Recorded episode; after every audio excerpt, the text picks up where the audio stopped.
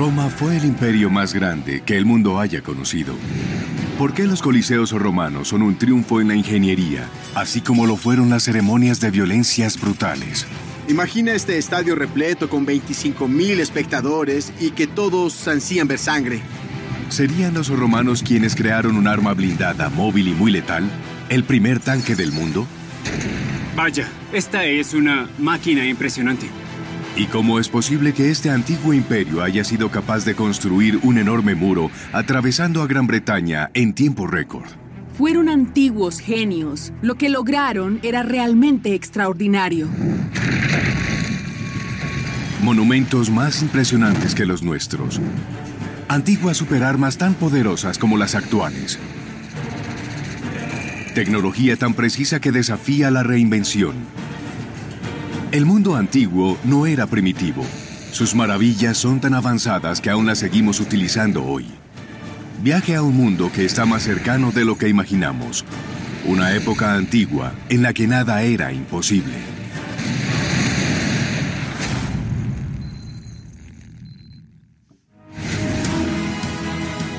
El imperio romano fue tan inmenso gracias a las grandes e increíbles hazañas de la ingeniería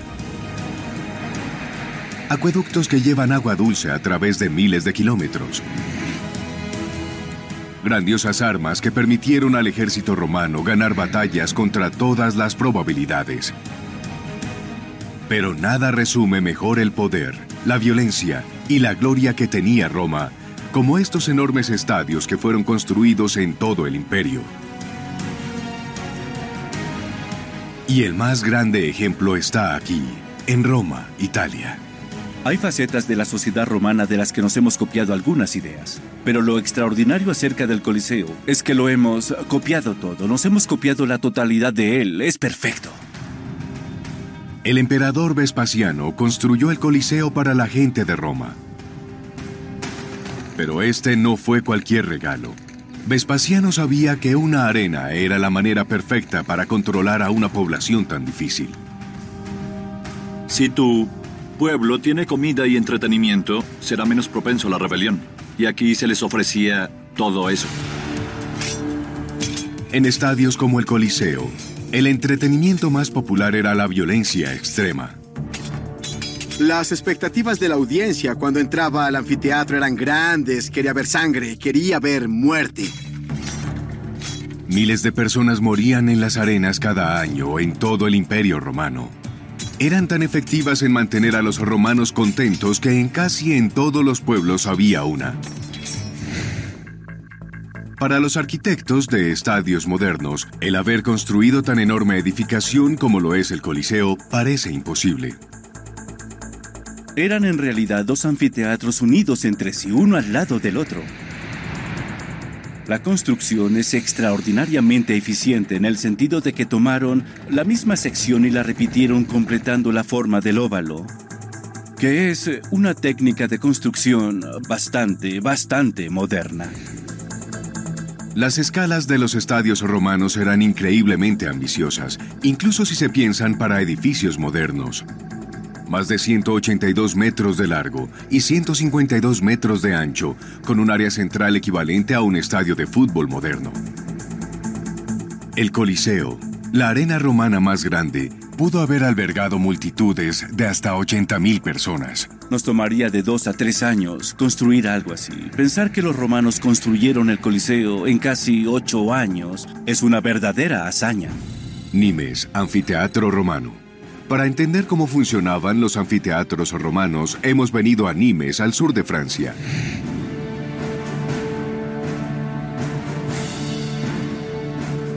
A diferencia del Coliseo en Roma, esta construcción ha permanecido intacta. Estoy en Nimes. Esta ciudad tiene uno de los más increíblemente bien preservados anfiteatros del mundo antiguo. No es necesario reconstruir nada, todo está aquí en 360 grados. Los espectáculos modernos o eventos deportivos usualmente duran unas pocas horas, pero los Juegos romanos seguían por semanas. La competencia que honraba al emperador Vespasiano involucraba a unos 9.000 animales y 2.000 gladiadores en un curso de 100 días. Las actividades típicas en el anfiteatro en Nimes consistían en matar animales en la mañana. También estaban los bestiarios y los gladiadores entrenados para matar, o ellos serían asesinados. Al mediodía podías ver la ejecución de criminales, o podías comer un buen almuerzo y volver en la tarde para el evento principal, los gladiadores, hombres luchando contra hombres. Bajo la arena estaba la tecnología contra la que ningún estadio moderno puede competir. Hoy, los jugadores entran a los estadios a través de un simple túnel. Pero en las arenas romanas, los gladiadores y sus oponentes hacían sus entradas con gran estilo. Estamos en el hipogeo, que está debajo del estadio. Aquí es donde los gladiadores y los animales esperaban. Y luego, una vez dada la señal, eran levantados por los esclavos usando cabrestantes y poleas. Hay mucha tecnología involucrada en el área del hipogeo, ya que no había personas tras las cortinas para abrirlas y empezar el espectáculo, sino que los hacían aparecer. Y esto es prácticamente lo más sofisticado en el mundo antiguo. El fabricante de modelos experimentales Richard Windley está investigando la magia tras bastidores que hizo que los derramamientos de sangre en la arena fuesen posibles. Por los eh, rodamientos de bronce encontrados en los restos del Coliseo, sabemos que eh, se utilizó algún tipo de sistema de torno, tal vez un molinete, que es una especie de mecanismo de cuerda que hace que se eleven las jaulas. Ahora sabemos que a veces usaban animales muy grandes en estos espectáculos como elefantes. Estos artefactos tendrían que ser muy resistentes. Richard ha calculado que esta máquina era operada por unos ocho hombres, y bajo el Coliseo habría unos 80 de estos elevadores, una extraordinaria hazaña que no tiene comparación en nuestro mundo moderno. He construido una trampilla y, y un mecanismo simple para abrir y cerrar.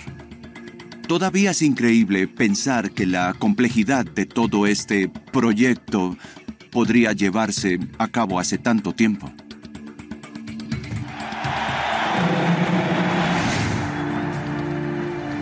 Para entretener a las masas, los ingenieros romanos usaron su ingenio para crear eventos que ni siquiera hoy en día podemos imaginar posibles.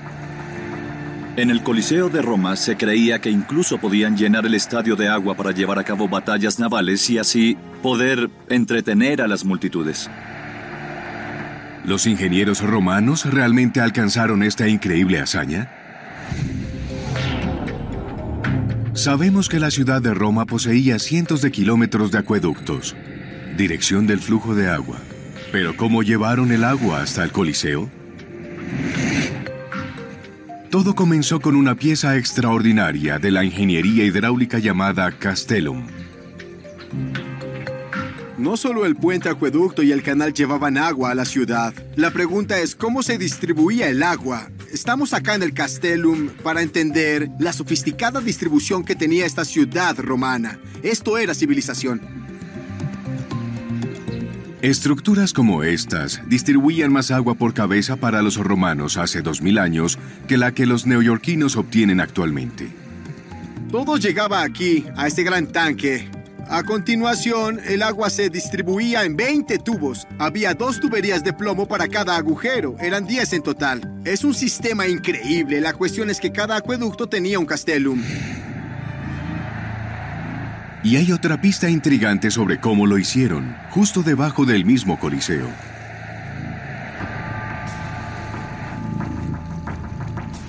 El sitio donde está la arena fue una vez un lago creado por Nerón.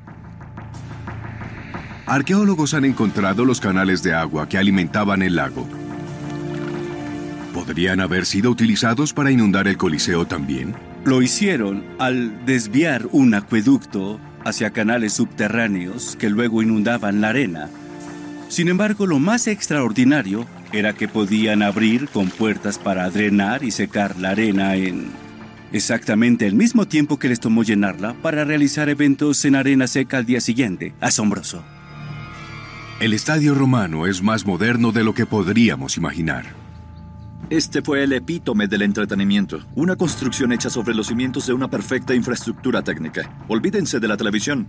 Hace dos mil años este era el mayor espectáculo del mundo. Creemos que nada podría ser tan avanzado como lo que construimos hoy en día. Pero hace dos mil años, los ingenieros romanos hicieron el modelo para lo que actualmente llamamos construcciones modernas, los estadios deportivos. Si nos fijamos en el Coliseo como una plantilla para un estadio moderno, es realmente embarazoso pensar que como arquitecto de estadios no podemos mejorarlo. El arquitecto de estadios, Andy Simons, ha descubierto que gran parte de su trabajo de hoy ya fue hecho por los ingenieros romanos.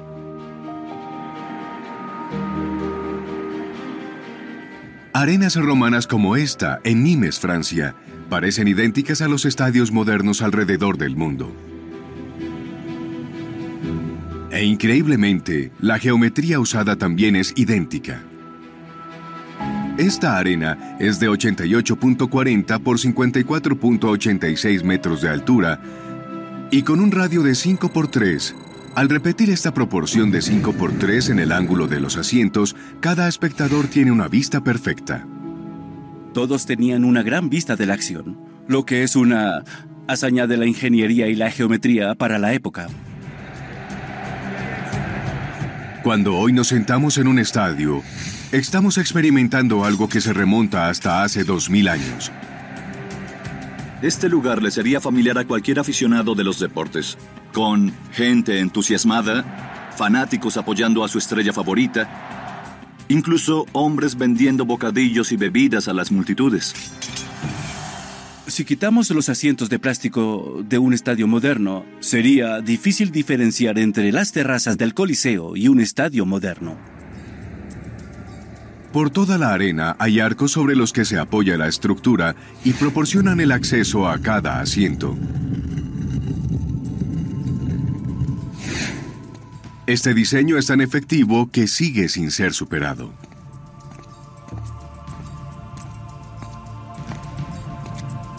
Esto tiene una arquitectura fenomenal y una magnífica ingeniería. Lo que vemos es romano por excelencia, el arco y la bóveda a una escala masiva, monumental. Y al igual que hoy día, las personas de estratos superiores obtenían los mejores asientos.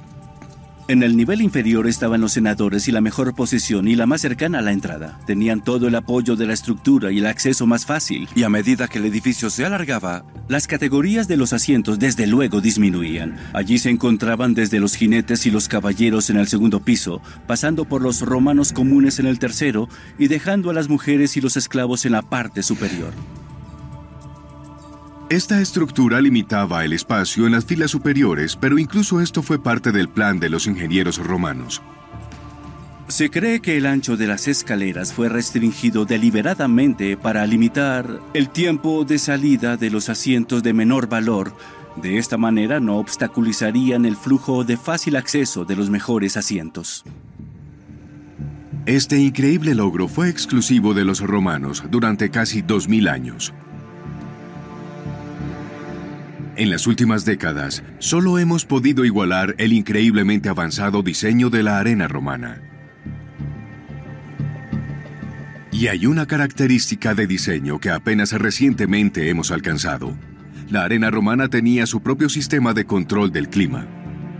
Lo que es tan maravilloso acerca de este lugar es que posee estos agujeros en los que introducían grandes postes de madera y en la parte superior se les amarraba el sistema de toldos. Se extendían desde aquí hasta el centro de la arena para mantener a la audiencia en la sombra en un día soleado. El llamado velarium era controlado como el lente de una cámara, de manera que a medida que el sol se movía, todos permanecían en la sombra. Pero, ¿cómo funciona este sistema ultramoderno? Richard Windley lo está averiguando a través de este increíble modelo. Esta construcción es una pieza extraordinaria de la ingeniería. El principio por el que me he guiado en este modelo es el que hoy llamamos estructura de tracción. De cada poste sale una cuerda. Esta va hasta el centro de la arena con forma elíptica Las cuerdas son tensadas cuidadosamente en forma de elipse. Cada uno de estos ahora llamados segmentos ah, apoyará una pieza de tela de la vela y hay una cuerda atada en el extremo delantero que pasa sobre una polea. Al alar de la cuerda se puede extender la vela y alando de otra, retraerla. Si comienzo a retraerla, alando de los cordones, sí, se empieza a retraer sin ningún problema.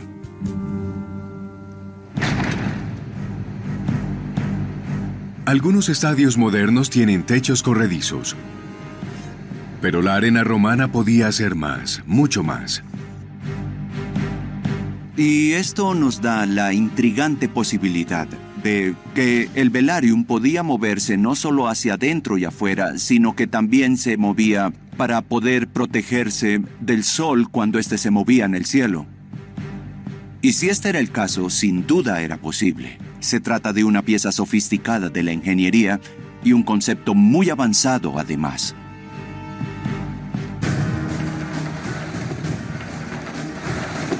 Este sistema era tan avanzado que los edificios modernos apenas se están poniendo al día.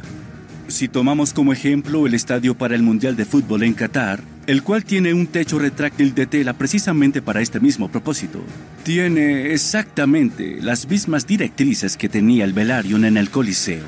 Esto demuestra que el Coliseo hace 2000 años estaba adelantado para su época. Pero los romanos utilizaron un gran ingenio no solo para la construcción y la ingeniería, sino para motivos mucho más prácticos también como para defender los confines más lejanos del imperio.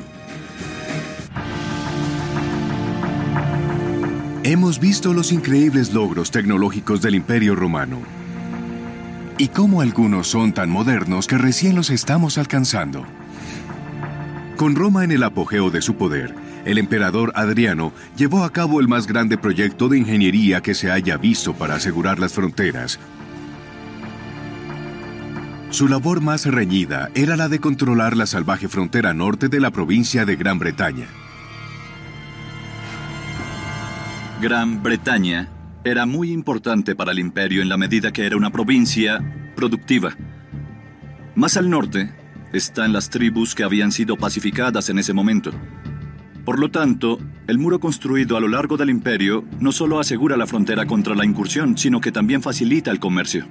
El final del Imperio Romano alcanzaba esta frontera de 117 kilómetros de largo. Adriano lo cercó con un gran muro a una escala inimaginable, mucho más grande que cualquier fortificación en el mundo romano. Originalmente era de unos 3 metros de ancho por 6 metros de alto.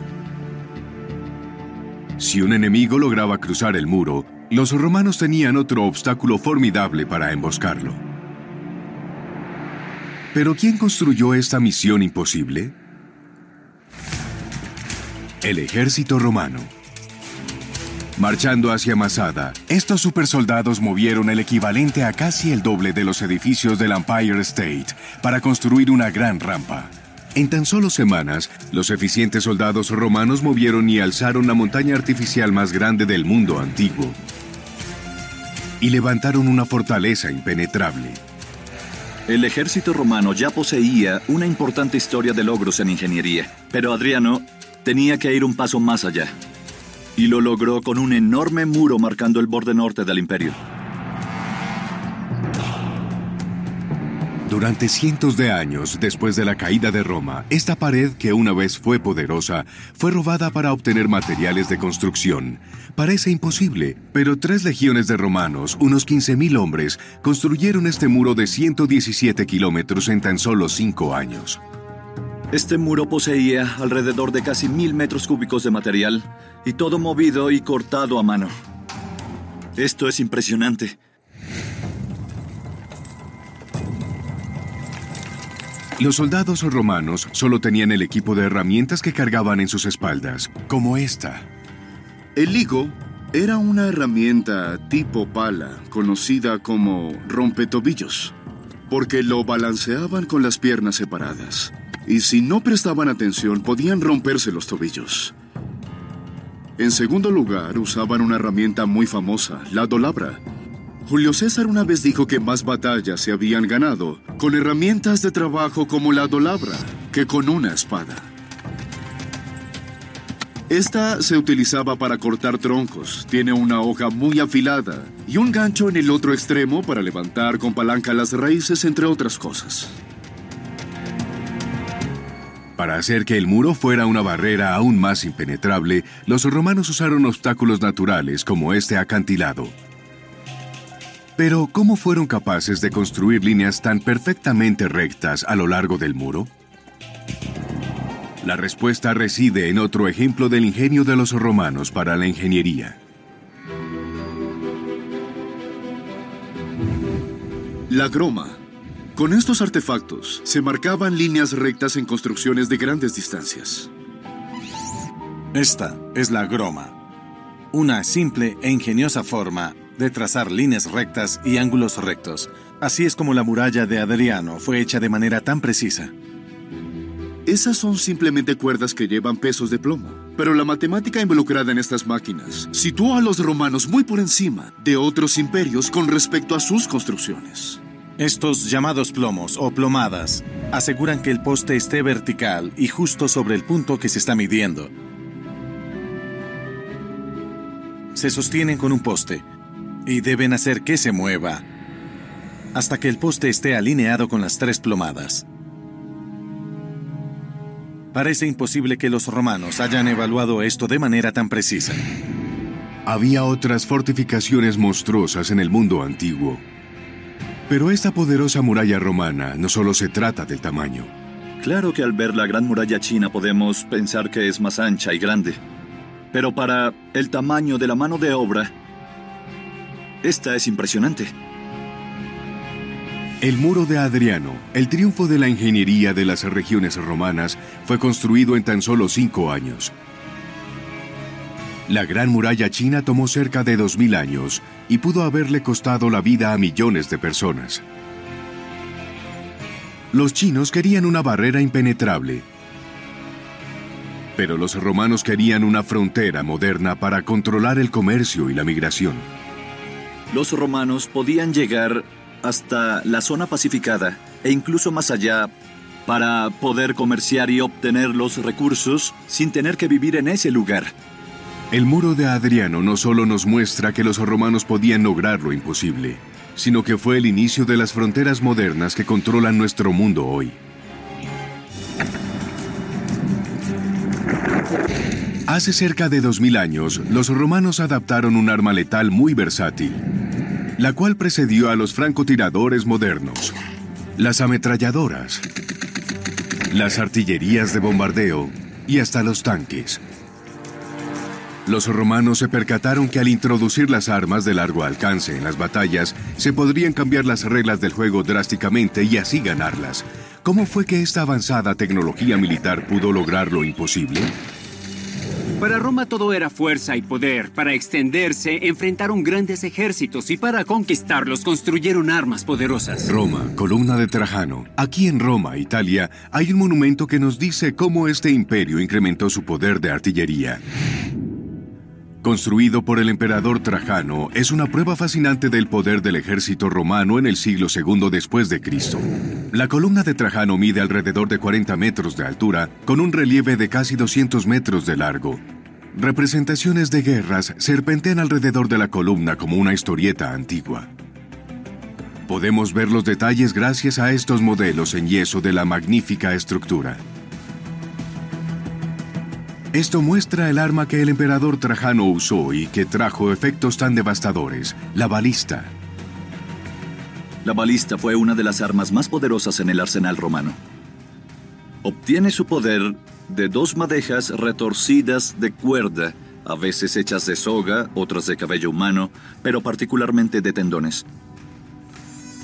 A esta cuerda los romanos solían llamarla tormenta, ya que al momento de tensar las cuerdas emitían un sonido casi como el de un alma atormentada que gritaba por la fuerza con la que era reprimida.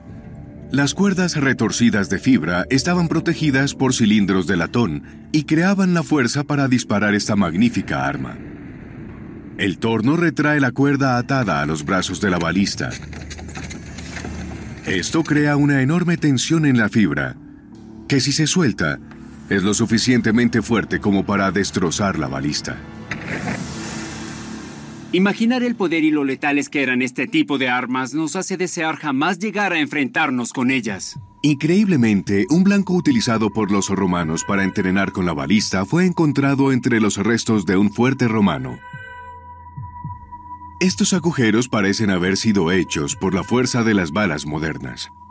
En el campamento base romano de Vindolanda se encontraron unos cráneos de animales. Sabemos que eran utilizados para las prácticas de tiro de balista. Bueno para los romanos, bueno para nosotros. Por primera vez estamos probando la potencia y precisión de esta increíble arma antigua. Ahora pondremos a prueba la balista. Intentaré medir la velocidad del disparo. Esta pistola de radar se usa normalmente para medir la velocidad a la que va un auto, pero hoy va a medir la velocidad de un tiro de la balista.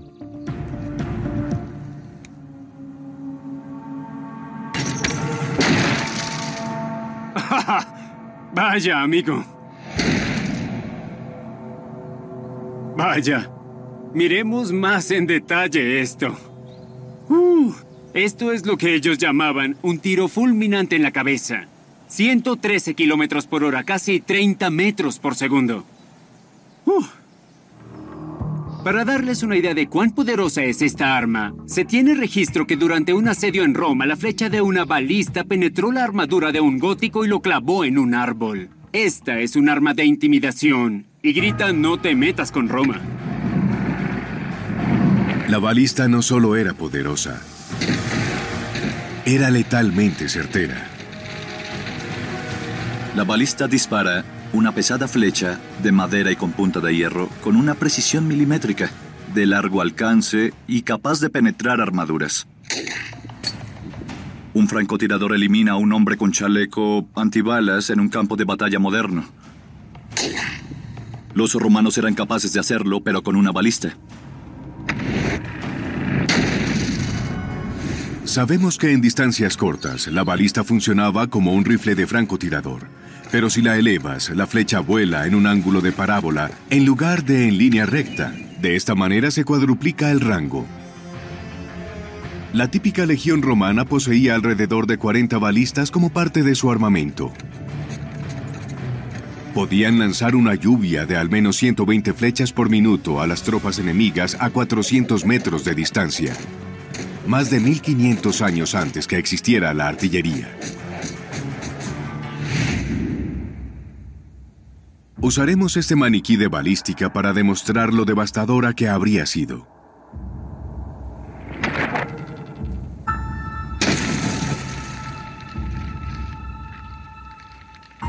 Ya saben dónde surgió la palabra balística.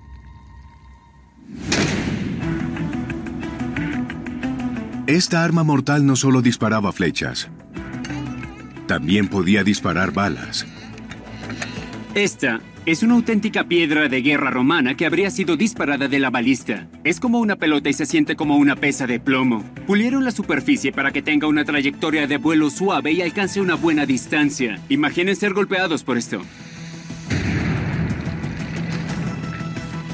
Demostramos el verdadero poder de las armas romanas. Poseer las armas más poderosas del mundo antiguo hizo que Roma fuera tan grande e influyente. Esta arma antigua tan versátil pudo haber inspirado una revolución en la guerra. Cuando era una misión imposible para el poderoso imperio romano, se cambiaron a la balista. Hay evidencias prometedoras de que los romanos, presuntamente, usaron la balista como un sistema armamentístico moderno. El tanque. Biblioteca Bodleian, Oxford, Inglaterra. En la Biblioteca Bodleian de Oxford, Inglaterra, hay emocionantes pruebas que podrían modificar nuestra visión del ejército romano. El libro que tengo frente a mí es extraordinario. Es una copia, un manuscrito de un libro del siglo IV después de Cristo, tal vez del año 370. No sabemos el nombre del autor, pero su libro fue llamado De Rebus Bellici sobre asuntos de la guerra. Este libro revela sorprendentes conocimientos avanzados de tecnología militar romana, como esta armadura de cuerpo completo. El autor tuvo ideas brillantes, las cuales después envió al emperador sugiriendo cómo podrían defender al imperio de manera eficaz y a un menor costo. Extensión del Imperio Romano. En el siglo IV después de Cristo, el ejército romano cambió para siempre. El emperador Trajano, maestro de la balista usada en el campo de batalla, habría expandido el poder del imperio. Pero ahora el imperio enfrentaba continuas amenazas a lo largo de sus enormes fronteras, y el ejército romano tuvo que moverse rápidamente para hacer frente a la siguiente crisis. El ejército era muy diferente al final del imperio. Necesitaron de caballería para poder defender los miles de kilómetros de fronteras. Si tu artillería es móvil, entonces te proporciona mayor potencia. Ahora, es increíble pensar que los romanos hayan inventado un tanque, pero lo hicieron. Esta fantástica ilustración en la biblioteca Bodleian es la clave vital de que el imperio romano fue capaz de alcanzar lo imposible. Esta fue una balista gigante que fue montada en un carruaje. Por sí misma podía girar en un ángulo de 360 grados. El carruaje era llevado por dos caballos blindados. Tenía movilidad, tenía protección y potencia de disparo. Era esencialmente un tanque. Evidencias arqueológicas muestran que el ejército romano tenía caballos totalmente blindados, y estos eran usados para llevar este sistema de armas, la balista de cuatro ruedas. Tenía todas las características de un tanque, casi dos mil años antes de lo que imaginábamos. Como una torreta de un tanque moderno, la balista de cuatro ruedas podía rotar por completo para hacer frente a las amenazas desde cualquier dirección. Sabemos que los romanos tenían sistema de suspensión, por lo tanto, este vehículo era de alta movilidad. Cuando pensamos en un tanque con todas sus características modernas, pensamos en potencia de disparo, movilidad y protección. Y la balista de cuatro ruedas las tenía todas.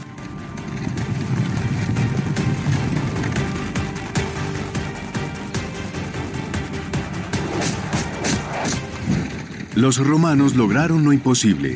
Desarrollaron la balista para hacerla un arma decisiva en los campos de batalla antiguos.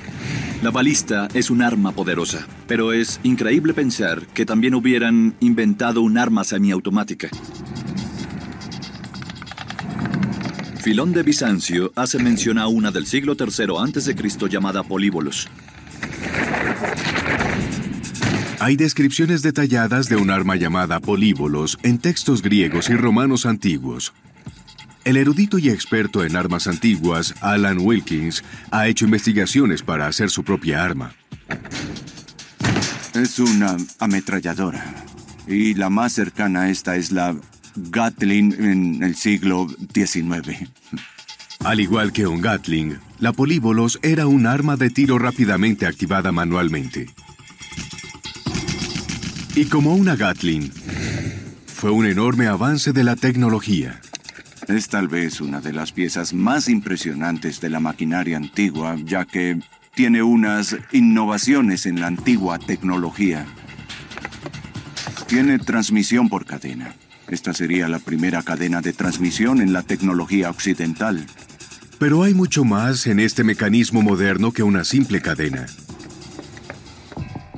Un arma alimentada por la gravedad puede contener de 8 a 9 flechas de balista. Si se mantiene esta arma cargada, no hay límite de cuántos disparos se puede hacer. Una imitación mecánica de los dedos del arquero sujeta la cuerda del arco. Gira el molinete y este retrae la cadena. Luego apunta y dispara la flecha automáticamente cuando la cadena está totalmente estirada. El ingenio de los romanos perfeccionó la balista. Crearon un sistema de armas cuyas funciones aún son vitales en los campos de batalla modernos. El ejército romano usó avanzada tecnología militar y una rígida disciplina para forjar el imperio más poderoso del mundo antiguo. Sin embargo, la ambición romana de lograr lo imposible no solo se limitaba al campo de batalla. Se podría pensar que nada del pasado podría igualar las maravillas de nuestras ciudades modernas. Pero aquí, en la antigua Roma, Los ingenieros que estaban muy adelantados para su época crearon una de las más poderosas y tecnológicamente avanzadas ciudades que se hayan visto. San Diego, Estados Unidos. Para ver lo increíble que era la antigua arquitectura romana, hemos venido a San Diego. Hogar de una de las construcciones más impresionantes de hoy en día. Una casa giratoria creada por Al y Janet Johnston. Hay personas que se ofrecen para lavar los platos en nuestra casa. El fregadero es convencional, pero la vista es asombrosa. Esta casa es eh, un nuevo paso en la arquitectura, denominada arquitectura cinética, estructuras móviles. Es el próximo paso de la arquitectura. Pero esta arquitectura podría haber sido alcanzada por los romanos. Debajo de las antiguas calles del centro de Roma se encuentra un maravilloso descubrimiento. Esto es todo lo que queda de la Domus Aurea, el opulento palacio del tirano emperador Nerón, que una vez ocupó más de 400 metros cuadrados. A lo largo de la estructura tenemos mármol pulido y luego un montón de fuentes de luz. Por supuesto tenemos el techo dorado, de ahí el nombre Domus Aurea. Domus significa casa, aurea dorado, la casa dorada de Nerón.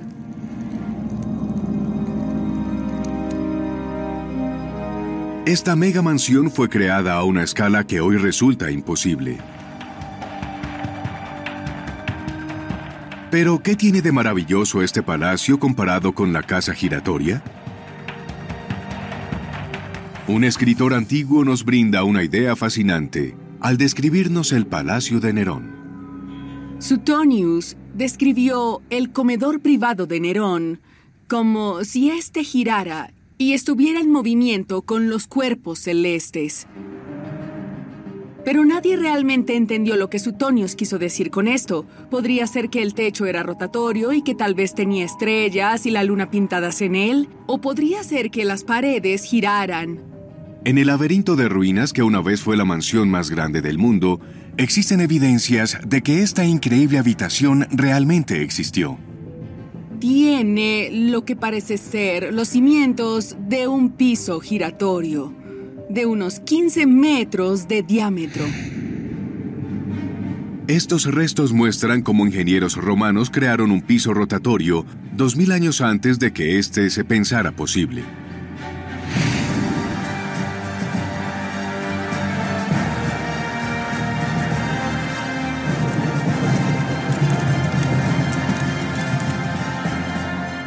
¿Cómo lograron los romanos hacer que una estructura tan enorme rotara? El analista en 3D James Dean usa tecnología de punta para recrear esta maravilla del mundo antiguo. Los romanos se reclinaban en sofás como estos en sus festines de comida. Pero ¿cómo hicieron los romanos para que el suelo rotara continuamente? Eso parece imposible inclusive hoy. ¿Cómo habrían hecho girar una sala de banquetes tan grande? Hay muchas teorías. Fuerza física bruta, pesas, un dispositivo rotatorio. En San Diego, la casa giratoria de Al y Janet Johnston utiliza tecnología del siglo XXI. La casa gira en el primer piso y en la parte superior hay un riel con un motor de dos caballos de fuerza y una transmisión de reducción. Luego el motor hace que el riel gire el segundo piso en la dirección y a la velocidad que tú desees. Pero, ¿qué tecnología estaba disponible para el emperador Nerón hace 2000 años? Lo que creen que probablemente haya movido esta enorme planta son rodamientos de bolas de piedra gigantescos y muy precisos.